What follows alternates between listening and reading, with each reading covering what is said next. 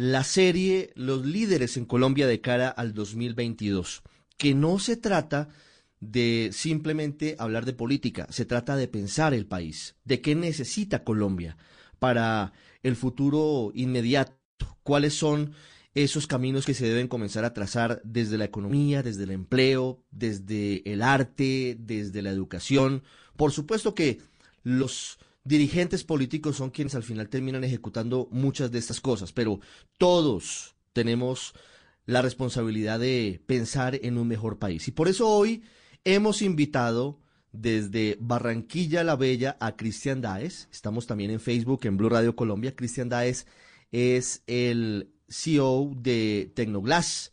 Tecnoglass es una de las empresas más exitosas de Colombia, pero además es uno de los hombres que se ha convertido en los últimos días y semanas en referente en redes sociales, porque ha dejado de lado, siempre ha sido una persona muy cercana, pero ha dejado de lado esa imagen que se tiene a veces de los empresarios distantes, solamente sentados frente al computador, y ha mostrado una empatía impresionante en tiempos de pandemia, ayudando a los menos favorecidos y también uniendo dos necesidades para la situación de los cultivadores de papa en el altiplano cundiboyacense y la necesidad de comida que tienen miles de personas en nuestra costa caribe.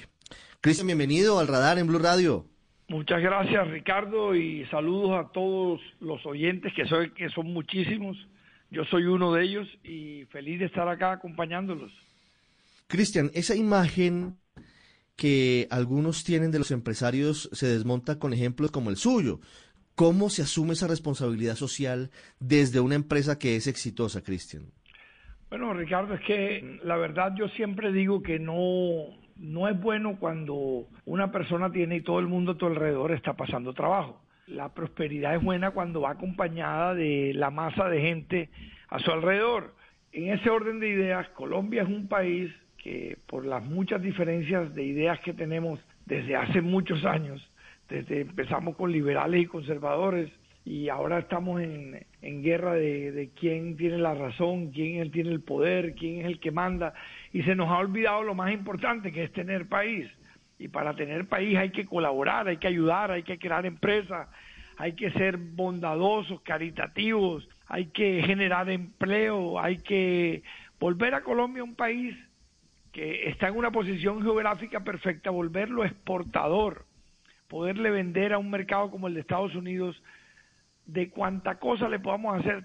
¿Cómo los ha tocado la pandemia? ¿Cómo lograron pasar la pandemia? No, Ricardo, la pandemia ha sido desastrosa en todo punto de vista. Siempre se siente el impacto de tener que vivir con el tapabocas puesto, el impacto de tener gente muy cercana enferma, el impacto de tener los empleados enfermos, el impacto de las vidas que se perdieron. Pero al mal tiempo hay que ponerle buena cara y hay que tratar de salir adelante de esto juntos, tratar de generar empleo. El sector privado tiene mucho trabajo por hacer. ¿Cómo proyecta en el futuro? ¿Cómo proyecta usted lo que viene para Colombia en momentos a veces tan difíciles, en unas pequeñas peleas políticas, en un momento en el que el desempleo sigue siendo alto en el país, en donde las mujeres y los jóvenes tienen más dificultades para emplearse?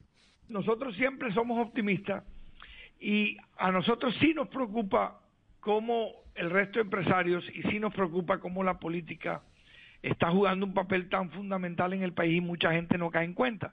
¿Y por qué nos preocupa eso? Porque hay un pesimismo generalizado, hay una como como un aguante, no hagan nada, no inviertan, que que de pronto esto no es viable y el país es completamente viable porque la materia prima más importante que tiene un país es la calidad de personas que viven en él. Y nosotros los colombianos tenemos la mejor materia prima del mundo, pero los líderes tenemos que ponernos la camiseta, tenemos que ponernos la 10 y salir a incentivar que el país haga, que el país progrese, que el país avance, a decirle a los políticos, ¿por qué no dejan la pelea tonta y se dedican a tratar de construir juntos?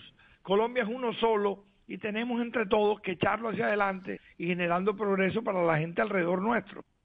Ese punto es importante. Allí también hay un asunto pendiente en Colombia, mejorar la, la calidad del salario, mejorar las condiciones de los trabajadores. Cada vez que van a discutir el salario mínimo empiezan que si le suben el cuatro y medio, el 4.23.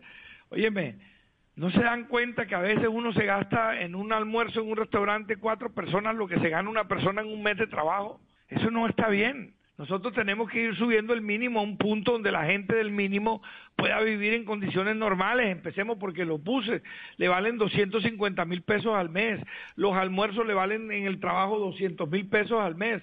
Cuando tú vienes y le quitas eso al empleado, al empleado lo que le quedan son 600 para gastarse en agua, luz, teléfono, arriendo, ropa, colegios. Yo estoy de acuerdo con que, que sí, que no, tampoco se puede uno volver loco subiendo el mínimo, pero es que subirlo 2 o 3% más de la inflación no es volverse loco, es ser equitativo, es empezar a devolver lo que no le hemos dado por mucho tiempo. Cristian, eh, esto que usted plantea es profundamente controversial, sobre todo para sus colegas, los empresarios y para los ortodoxos de la economía, que siempre dicen que si entre más se aumente el salario mínimo, pues más difícil es generar empleo. ¿Usted cree que eso es así? ¿Usted que, tiene casi seis mil trabajadores, cree que eso es verdad, que esa ecuación es cierta? Bueno, la gente me va a decir que probablemente, que como a mí me está yendo bien, entonces la subida del sueldo mínimo, yo lo que siempre le contesto a los amigos inteligentes que tengo empresarios, es que si 20 mil pesos más en 200 empleados hacen que tu negocio no rente, lo que tienes es un mal negocio o no sabes lo que estás haciendo pero no puede ser que sea a base de pobreza que tu negocio sea próspero. Cristian, ¿qué le dicen los políticos cuando usted les habla y le dice, mire, esto no es ni de derechas, ni de izquierdas, ni de centro, todos tenemos que construir país? Cuando tenemos en redes sociales, usted es un tuitero muy activo y seguramente se ha dado cuenta de lo que a veces se convierte Twitter en un tinglado violento, con barras bravas de un lado y del otro, destruyéndose, golpeándose, y el país ahí, y los temas de fondo del país ahí, sin solucionarse. ¿Qué le dicen los políticos? Precisamente ayer tuve una pequeña reunión con alguien que se considera de izquierda. Y yo le dije, mira, es que a veces la izquierda, sus propios enemigos son la izquierda porque empiezan a hablar un lenguaje que no es el adecuado, es que igual, es que buscar la igualdad y yo quiero buscar la igualdad. A mí me encanta pagarle mejor a la gente, pero eso no significa que yo voy a quitarle la empresa a una persona o le voy a quitar la finca a un finquero. No, no, no. Es simplemente abrirle la cabeza y decirle, óyeme, págale mejor a tu gente, llévalo mejor, preocúpate por ellos, preocúpate por su salud, preocúpate por su vida porque es una manera de retribuirles todo lo que tenemos. ¿De qué sirve lo que tenemos si ha sido construido encima del hambre de la gente? No sirve de nada. Por eso es que hay que tratar de ayudar, tratar de abrirle los corazones a la gente y que la gente entienda y a los políticos que acaben con ese discurso populista y que se dediquen a hacer lo que ellos pueden hacer. Es que uno puede ser eh, tener, por ejemplo, que, que la salud, todo el mundo tiene derecho a la salud, eso no necesariamente significa comunismo, es simplemente darle a la gente derecho a la salud, derecho a la educación. Ahora en Estados Unidos querían poner el mismo dilema, que si el que votaba por Biden era porque pensaba que quería que Estados Unidos fuera Venezuela. Oye, ¿qué tan lejos estaban de la verdad? El hecho de que queramos o que quieran o que, eh, o que entre todos queramos construir un país igual, que haya equilibrio no significa que uno sea comunista o que uno quiera acabar con las empresas. No, no, no, todo lo contrario. Si montamos industrias con valor agregado, podemos pagar mejores sueldos. Cristian, para el futuro ya me cuenta usted los planes eh, hacia el 2022, pero más allá del 22, quería que les contara a los oyentes cuáles son los planes para seguir aportándole al país. Eh, ¿Plantea usted la, posibilidad de, de, generar una planta para la construcción y el ensamble de paneles solares para meterse de lleno en las energías limpias? ¿Hacia dónde más va Tecnoglass? Como decía que es una empresa de tecnología.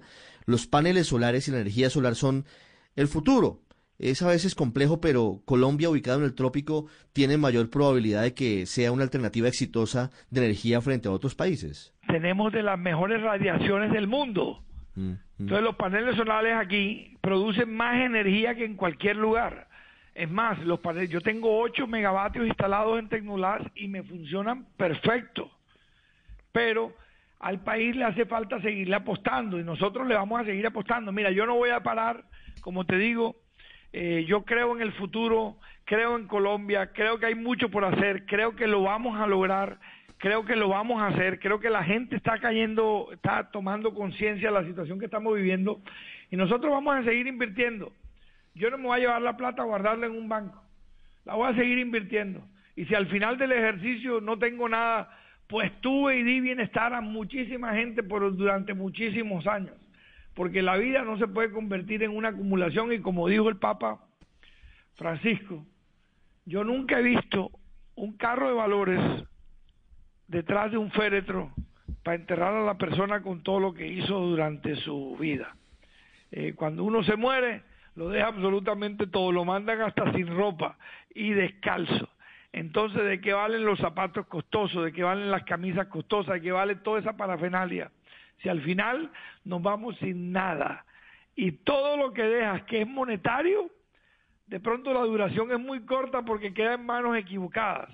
En cambio, si tú siembras prosperidad, siembras progreso, siembras las cosas adecuadas, creas empresas, eh, eh, haces monumentos, haces ciudad, tratas de ayudar a la gente, creas becas, repartes becas, todo eso, sí puedes contar allá en el cielo que te van a dar unos créditos que son los que espero yo recibir algún día si llego allá para no para no para asegurarme la entrada al cielo sino para que mi estadía en el infierno sea menos dolorosa porque todos somos pecadores todos cometemos errores y todos la vivimos embarrando. Entonces, yo hago mucho bien, tal vez no para que me permitan ese privilegio de entrar al cielo, sino para que me pongan a vivir en el mejor sitio del infierno.